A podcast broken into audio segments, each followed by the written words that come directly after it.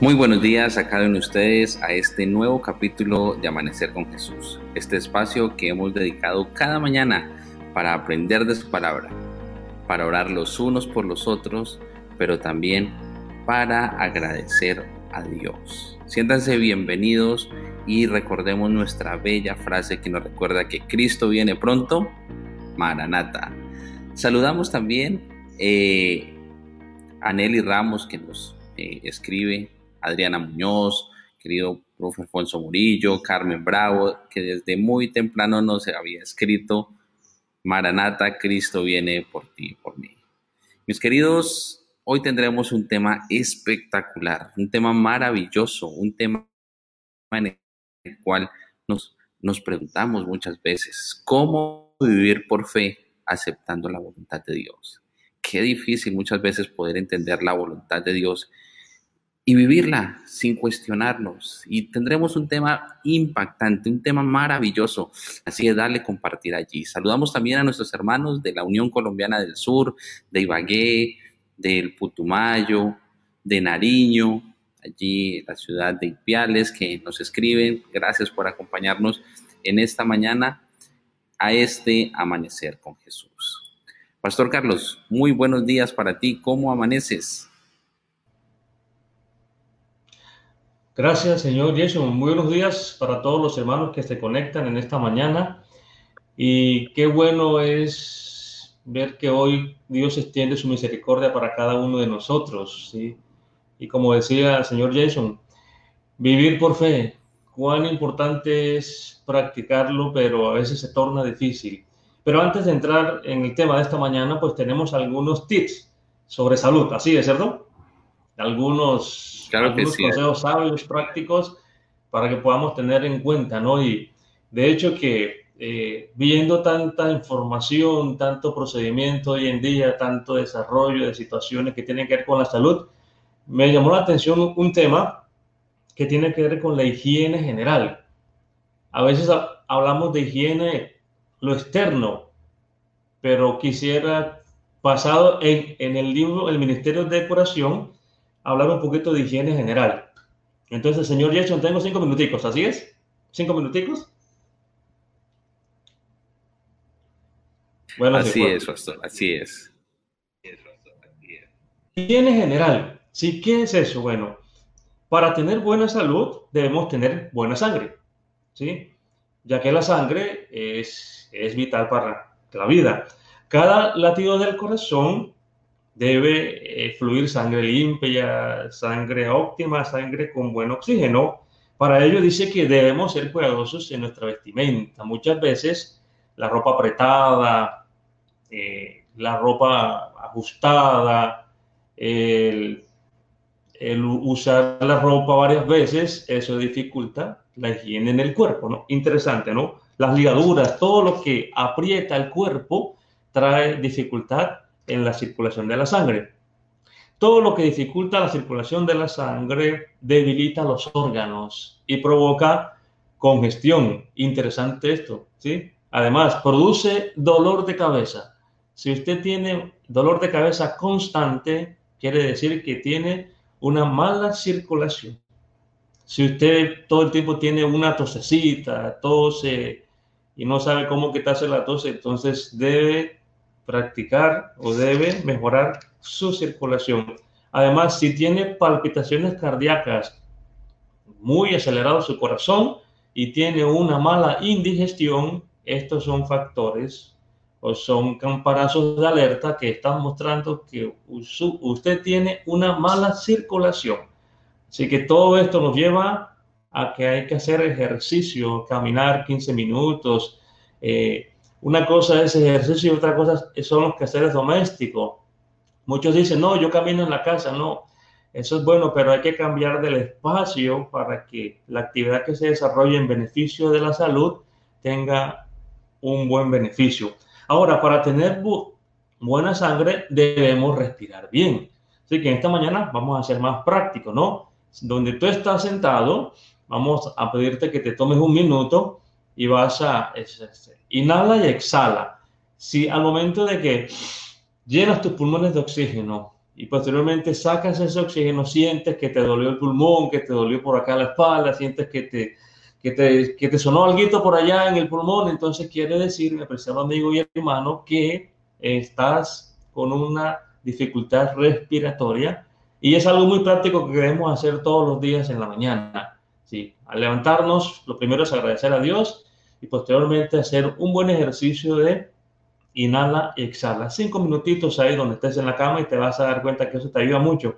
Porque las, las, cuando tú respiras, cuando llevas el aire puro al cuerpo, entonces eso impulsa la sangre, le da un buen colorido a la misma, el cuerpo se vitaliza, calma los nervios. Hay muchas personas que se levantan en la mañana eh, nerviosas, angustiadas, y hacer una buena respiración los calma. Además, la buena respiración estimula el apetito. Si usted ha dejado de comer a horas puntuales o come a deshoras, o si usted ya no come como es, o otras noches comiendo, come tarde, eso quiere decir que su respiración, su oxígeno en el cuerpo, en la sangre, lo está limitando y tiene una mala digestión, tiene sus nervios alterados, no está comiendo bien y además produce problemas intestinales, la la mala respiración y daña el sueño y usted entra en somnolencia. Así que si respiramos bien, entonces tendremos una buena digestión, tendremos un sueño sano, eh, podemos comer bien, el apetito se estimula. Los niños muchas veces no quieren comer. ¿Por qué no quieren comer? No es que no les gusten las verduras, no es que no les gusten eh, los cubios, los rábanos, las lo que las madres le preparan. No, no es que no les gusten, es que su cuerpo no está estimulado a través de la respiración y se cierra eh, el apetito y por eso no quieren comer.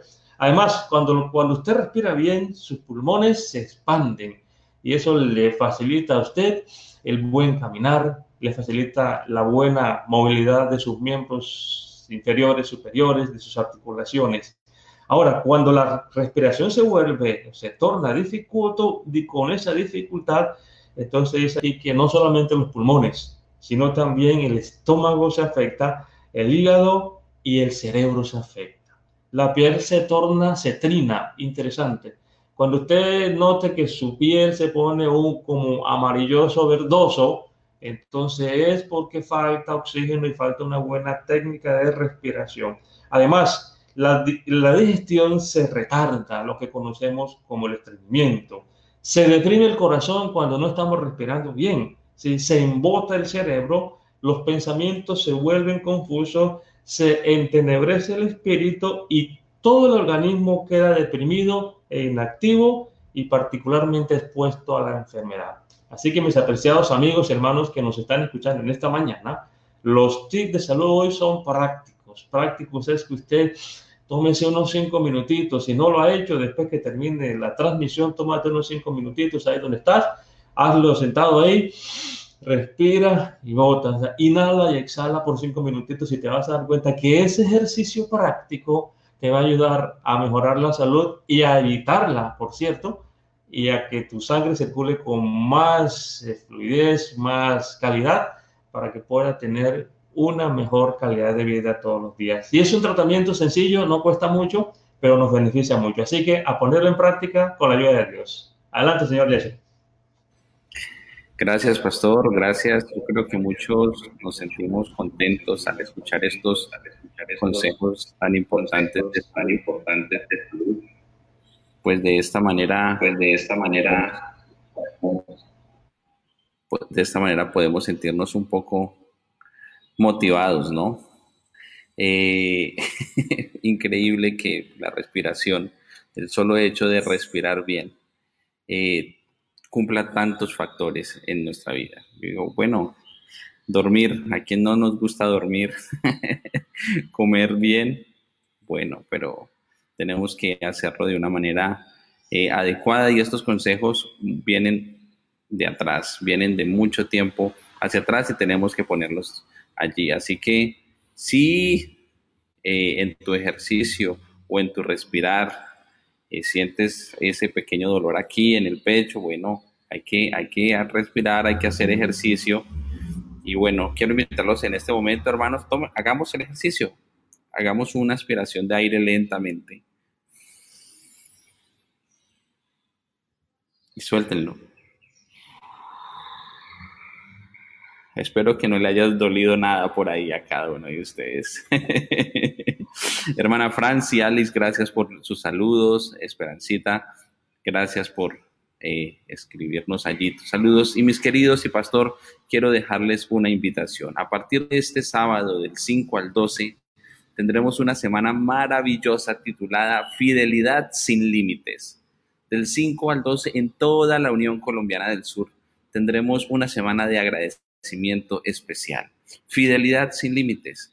Estaremos conectados con todos nuestros hermanos de la Unión. Habrá una programación especial cada noche, de 5 de este sábado 5 hasta el 12 en cada una de las iglesias digitales y también será transmitido en las iglesias que tengan abiertos sus templos. Esperamos ya para este 5 de diciembre que todos nuestros templos en la Asociación de los Llanos estén abiertos. Es tiempo de orar, mis queridos. Así que allí donde estamos vamos a inclinar el rostro y oremos. Dios y buen Padre que estás en el cielo, en esta mañana, Señor, seguimos agradeciendo a ti por la oportunidad maravillosa que nos das de la vida, porque nos has dado eh, el privilegio de abrir los ojos el día de hoy. Señor, queremos iniciar este tema maravilloso, este tema poderoso sobre la fe sobre cómo ser obedientes en la fe a pesar de las adversidades, cómo vivir con la fe en Cristo Jesús. Señor, queremos colocar al pastor Luis Carlos Barrientos en tus manos que guiará este tema a lo largo de la mañana. Pero Señor, también tenemos un motivo especial de oración. En nuestras iglesias hay unos laicos, unas laicas, damas, más que todo, que dedican eh, su, conocimiento y su trabajo a una actividad especial, y son las secretarias de iglesia. De manera especial, Señor, queremos pedir por cada una de ellas el día de hoy, de las 145 iglesias de toda la Asociación de los Llanos. También, Señor, queremos eh, suplicar porque tu guía siga siendo para con ellas, para con el pastor Carlos, secretario también de la asociación, y para que esta buena labor que se realiza sea dirigida por ti. Señor, pero no nos olvidamos tampoco de orar de nuestros hermanos en San Andrés. Se ha activado el brazo de la izquierda a través de ADRA, las ayudas han ido llegando, pero a veces se hacen insuficientes. Permite que podamos, en nuestra recolección, en nuestras ayudas, hacerlas llegar a nuestros hermanos, a nuestros amigos en aquella región.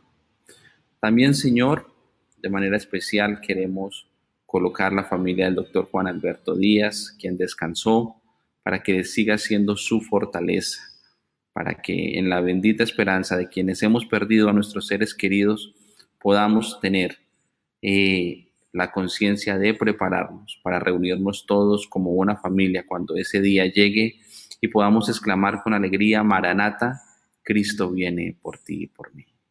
Gracias porque escuchas nuestra oración en el nombre de Cristo Jesús. Amén. Adelante, pastor. Adelante, pastor. Gracias, señor Jason. Quisiera también extender mi saludo a mi, profesora de la universidad, la profesora Mina, esposa del profesor Juan, Juan Alberto Díaz, fallecido. Donde estés, profe, Dios te bendiga, Dios te dé fuerza, te aprecio mucho y fuiste muy importante en mi formación académica. Dios te bendiga, profe, y ánimo que Dios está al control de, de toda nuestra vida. Gracias, señor Jason. Hermanos que nos escuchan, fe, vivir por fe, vivir para fe, vivir con fe. ¿Qué es fe? Es la pregunta que, que nos hacemos a diario, es la pregunta que miramos muchas veces de manera con ojo, con ojo crítico. ¿Qué es fe? Porque podamos, eh, estamos viviendo, pero a veces no, no lo entendemos avanzamos, pero a veces no sabemos cómo actúa en nuestra vida. Y es interesante notar de que todo lo que hacemos en el diario vivir tiene que ver con la fe. Si la Biblia dice en Hebreos capítulo 11, Hebreos capítulo 11, versículo 6, dice, dice mi Biblia, dice, pero sin fe es imposible agradar a Dios, porque es necesario que todo el que se acerca a Dios crea que le hay y que es galardonador de los que le buscan. Cada vez que nos acercamos a Dios, que nos dirigimos a Él, que pedimos su ayuda, su orientación, que pedimos que supla nuestras necesidades, que le pedimos por un ser querido, que pedimos por una necesidad, por la salud, por el trabajo, por alguna circunstancia de la vida, cada vez que lo hacemos, al dirigirnos a Dios, debemos hacerlo con fe, porque de, nada nos sirve arrodillarnos, cerrar nuestros ojos, clamar al cielo, clamar a Dios, ¿Y qué esperamos posteriormente a eso? Sí, es una pregunta que en esta mañana quizás deberá quedar en la mente de cada oyente. ¿Estamos viviendo eh, por fe? ¿Estamos actuando por fe? ¿O cómo está el desarrollo de nuestra vida? En el libro de Lucas, el capítulo 5, el versículo 17 en adelante, la, Biblia eh, cuenta eh, la situación de un hombre, ¿sí? Un hombre que en su condición de discapacidad, dice, era el paralítico que, eh, vivía en Capernaum. Dice que Cristo al momento de, de sanarlo enseñó una vez más una gran verdad. Hizo un milagro para manifestar su poder perdonador y perdonar de verdad los pecados. Los que creemos en Dios debemos vivir en estos tiempos eh, creyendo que Dios es real, a veces nuestro actuar es diferente a la realidad con Dios. Si yo creo que Dios es real y que Dios está actuando en mi vida, debe verse eh, eh, en algo, porque cuando yo le hablo a la gente, yo le hablo con autoridad, porque Dios es real. Y cuando la gente se acerca a comentar alguna situación, eh, debemos transmitir es que Dios es real, o le pedimos a Dios porque es real, hermanos. En esta mañana, tal vez de todo lo que digamos, de todo lo que vamos a comentar o que estamos comentando, si algo se te olvida, que no se te olvide que el Dios que tú y yo tenemos es un Dios real. Por eso la Biblia dice en 33, 3 dice, clama y yo te voy a responder. Y dice algo, y te enseñaré cosas grandes y ocultas que tú no conoces. De verdad de que Dios es eso. Por eso cuando este hombre, el paralítico de Capernaum, en su, en su angustia, el deseo de toda la gente muestra su condición antes, durante y después. Y dice, dice que este hombre había perdido toda la esperanza de, establecer su vida. Su enfermedad era el resultado de una vida de pecado. Miedos porque vivía resentido. Su, eh, su mente, su, salud mental, su salud espiritual, su parte física, todo se había resentido, su cuerpo se había resentido y es interesante lo que dice la Biblia y la profecía acerca de él, que su esperanza, se había perdido totalmente, totalmente se había perdido hasta el punto que su cuerpo se había deteriorado. Y me llama la atención que la profecía dice que sus carnes se habían vuelto malicentas, o sea, era un hombre que raquítico, sus carnes eran, eran de su rostro demacrado, hasta el punto que haya perdido toda la esperanza, pero algo interesante, siempre habrá siempre habrá alguien que nos motivará a la fe, siempre habrá alguien que nos animará a que Dios es real y que cuando creamos en Él debemos empezar a experimentar en nuestra vida es, es ese milagro tan anhelado que siempre hemos necesitado. El paralítico se, hallaba completamente desamparado. Dice, y no viendo ningún tipo de, expectativa, su, su, perspectiva de vida se había perdido, no encontraba en ninguna parte esperanza para él. Dice que se había sumido en la desesperación. Hermanos, la Biblia dice que sin fe es imposible agradar a Dios. En estos tiempos difíciles, donde donde lo material ha matado la fe en, muchos aspectos de la vida, donde la desesperación, el estrés, el caos, el bombardeo de, lo que está pasando, las noticias, las redes, Todo esto ha llevado a muchas personas a la desesperación y algunos, algunos han fallecido sin haber estado enfermos porque perdieron la fe. Dice que cuando el paralítico oyó hablar de Jesús, en esta mañana, al momento que entremos a la oración, cuando tú escuchas la palabra de Dios, cuando tú cantas, cuando tú le dedicas un tiempo a Dios, cuando tú te encomiendas a Dios, ahí empieza un proceso de desarrollo de fe. Es ahí donde tú le abres el corazón a Dios y Él empieza a actuar en nuestra vida. Queremos milagros, queremos que Dios transforme a esa esposa, al esposo, al hijo, que Dios traiga sanidad, que Dios traiga desarrollo, que Dios devuelva trabajo, que Dios nos devuelva lo que se perdió en este tiempo pasado. Queremos todo eso, pero eso inicia a, devolverse, o Dios lo devuelve, cuando tú buscas primeramente el reino de Dios y su justicia, como dice Mateo 6:33. Cuando se empieza, cuando se abre el corazón, cuando te alineas con el cielo, ahí empezamos a desarrollar fe.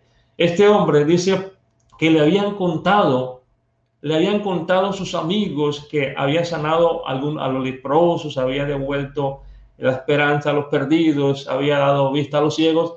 Estas palabras de que él escuchó de esperanza, de sanidad, trajeron esperanza a su vida.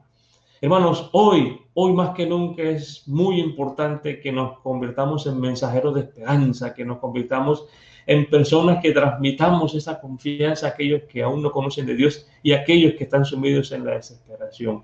Una voz de aliento, una palabra de ánimo, una llamadita, una, una, una voz de Dios te bendiga, una oración por aquel que sufre, eso empieza a desarrollar fe. ¿Y cuánto podemos hacer? Un saludo amable, un gesto grato hacia aquel que no conoce a Dios, trae mucho, agrada a la persona. Semana pasada me sucedió algo, tomé un taxi y el hombre que iba conduciendo el taxi, ahí empezó, empezamos a, hablar con él y, y me decía algo interesante, me decía, hoy salí de la casa sin esperanza conduciendo este vehículo Hoy salí de mi casa con todos mis problemas. Y me dijo algo interesante, me dijo, ¿y usted puede hacer algo por mí? Yo le dije, yo le dije así como, como dijeron los apóstoles, bueno, de lo que tengo te voy a dar. ¿Qué quieres que haga por ti? Me dijo, pues ora por mí. Y yo le dije, y a veces en estos momentos así lo que hacemos es, voy a orar por ti. No, yo lo que le dije, tú puedes parar el carro. Me dijo que claro, que sí lo puedo detener. Y yo el carro y dije, bueno, ahí donde estás oramos. Y le dije, ¿tú crees que Dios tiene poder para ayudarte? Sí, Señor. ¿Tú crees que usted puede salvarse, Señor? Bueno, vamos a orar. Y cuando cerró sus ojos, le dije, Señor, este hombre cree que tú puedes salvarle. Y ya empezó a desarrollar su fe, Señor. Hoy ayuda al Señor y que Él pueda ver durante el transcurso del día el milagro que quieres hacer en su vida.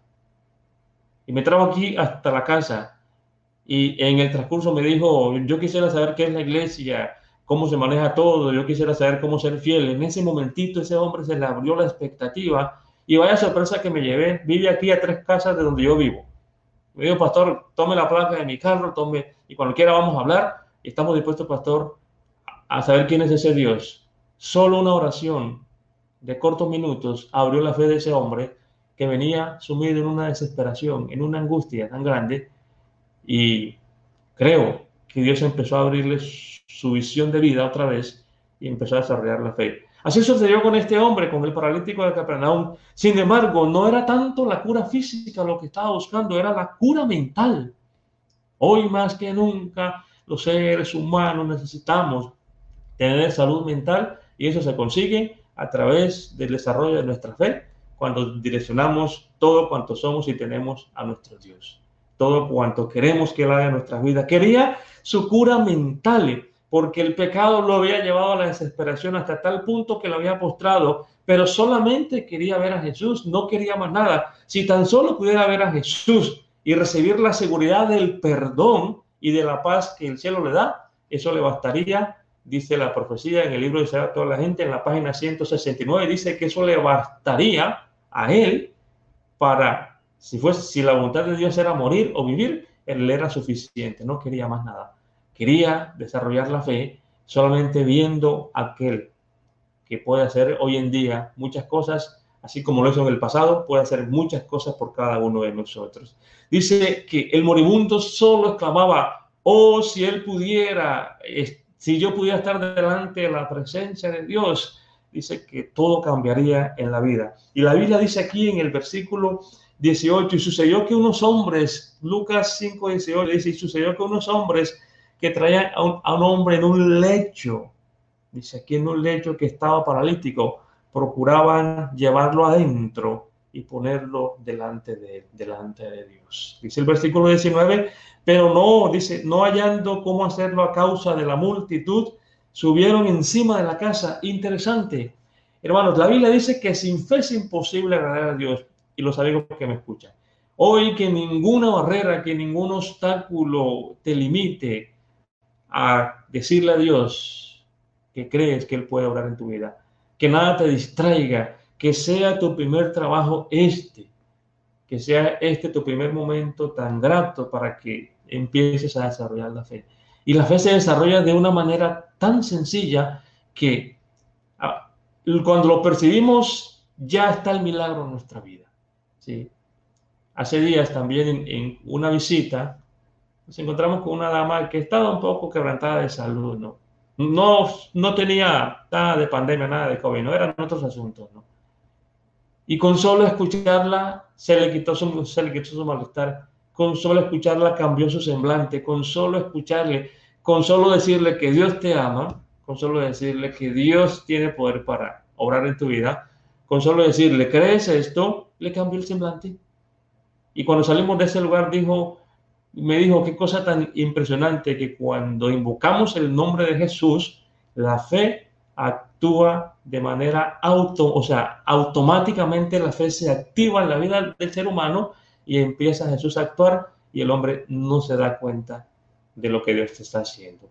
La Biblia dice que los hombres no se limitaron a llevar a su amigo cerca de Jesús. Dice, y Jesús, como siempre, estaba enseñando en la casa de Pedro, como era la costumbre. Él estaba con sus discípulos, estaban predicando ahí las palabras de vida, para vida eterna, estaban en todo momento ahí predicando la palabra de Dios. Y dice la palabra de Dios claramente que repetidamente los que transportaban al paralítico trataron de abrirse en la multitud a ver qué pasaba. Trataban de mirar cuál era, cuál era la situación que estaba pasando.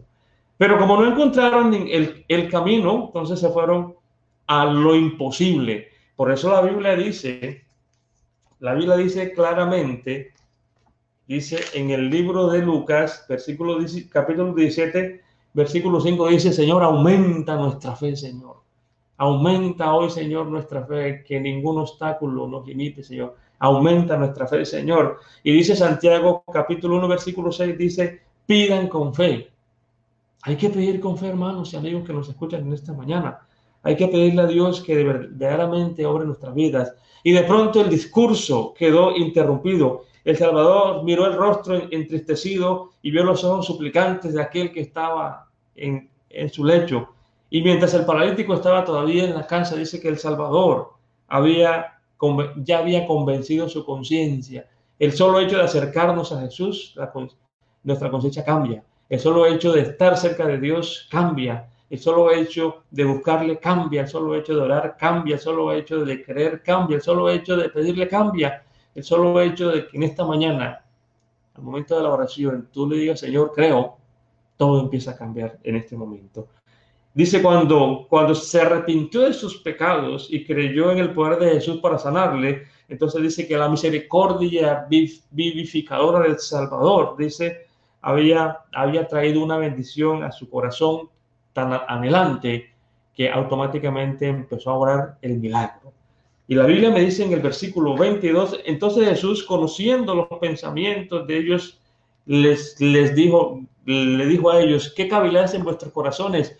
Nunca cavilemos en nuestros corazones, nunca traigamos dudas, nunca traigamos incertidumbre, nunca traigamos al corazón eh, ese descontento de que Dios, de que Dios no puede obrar, hermanos, porque Dios sí puede obrar.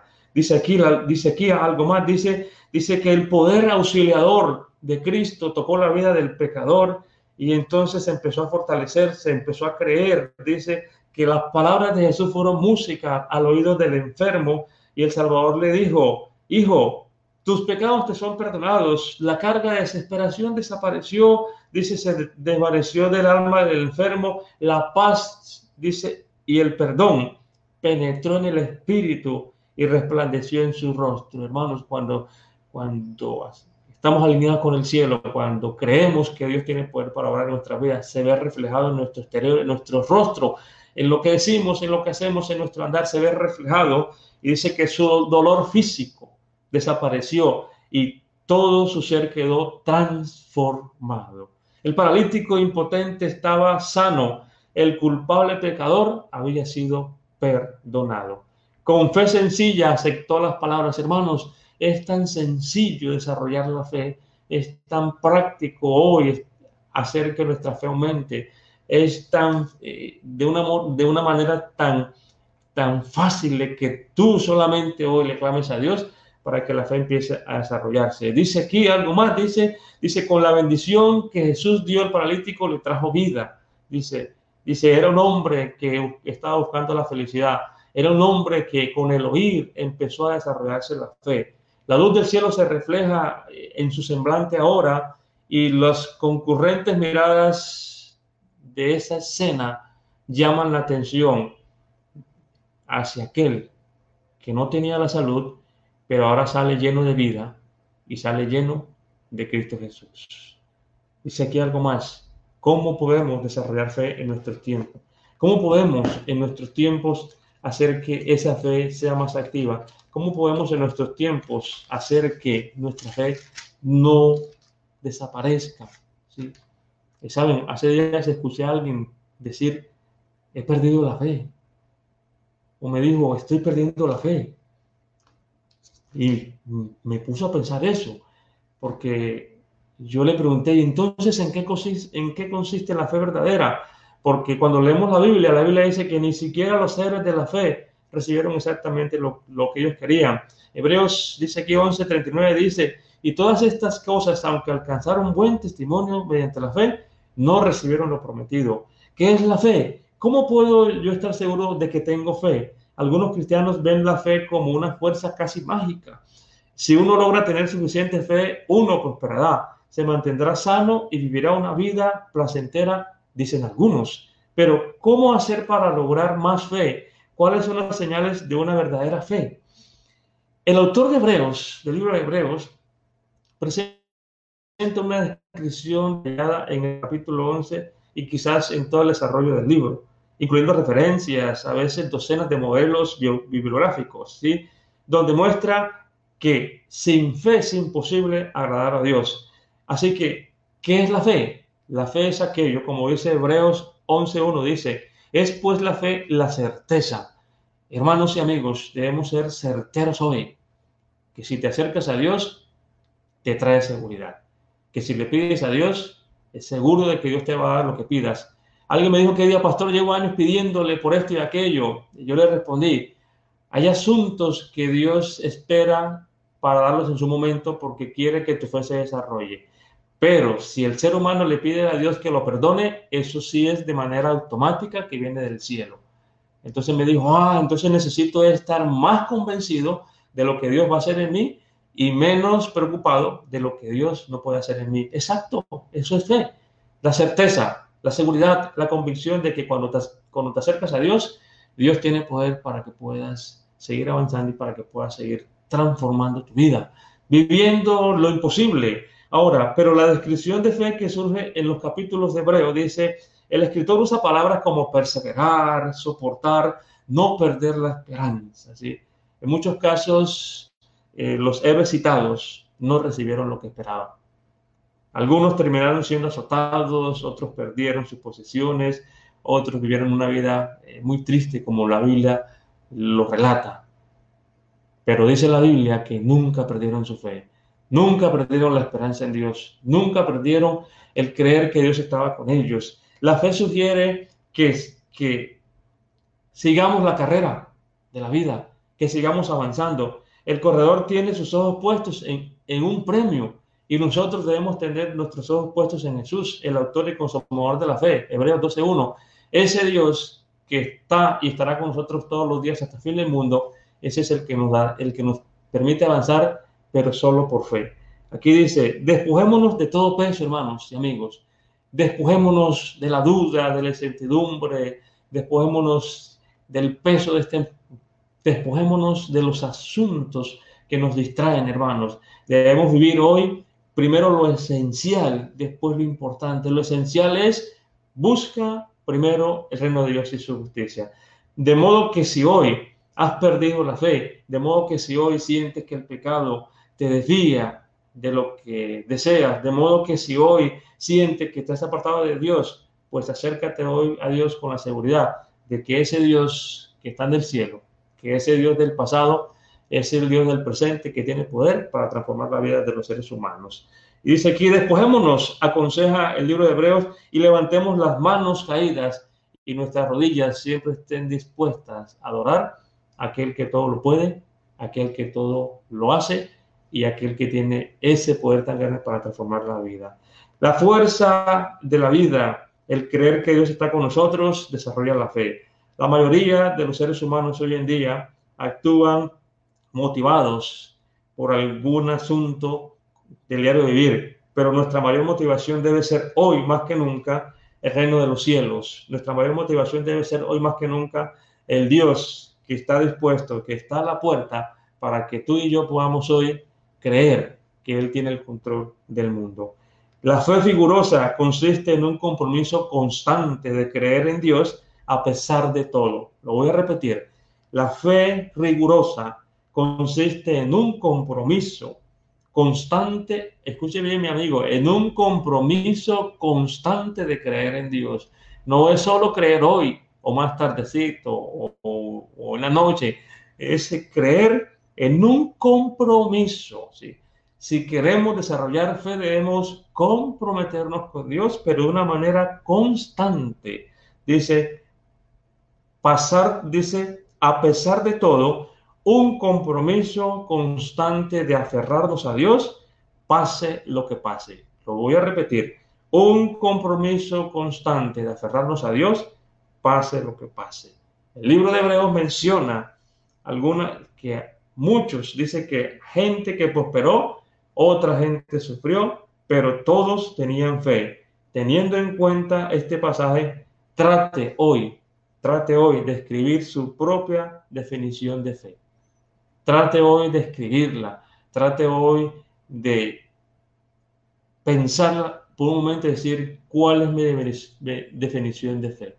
Y si hoy tenemos la vida, si hoy tenemos el hablar, si hoy podemos caminar, tenemos la salud, tenemos el trabajo, los alimentos, los que vamos, los que venimos, Dios nos cuida, ya tenemos claro qué es fe, porque la Biblia lo dice muy claro. Si te acercas a Dios, es posible creer que Dios está al control. Pero si nos acercamos a Dios y no creemos, entonces el asunto se torna totalmente diferente porque Dios no puede obrar en nuestra vida.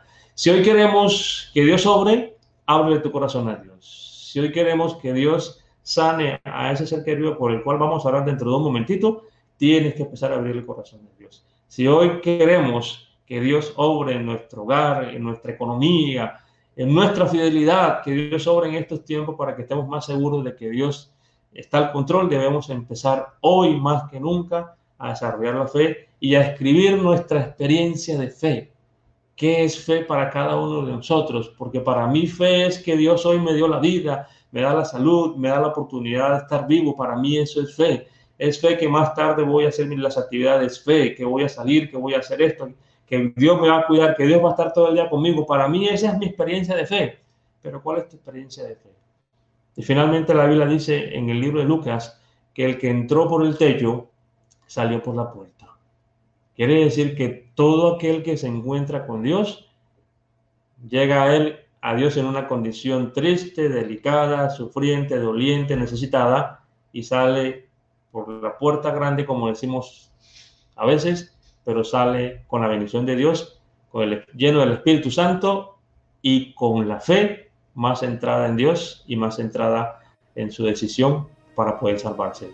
Dios nos ayude, mis, mis amigos y hermanos que nos escuchan. Dios nos bendiga grandemente.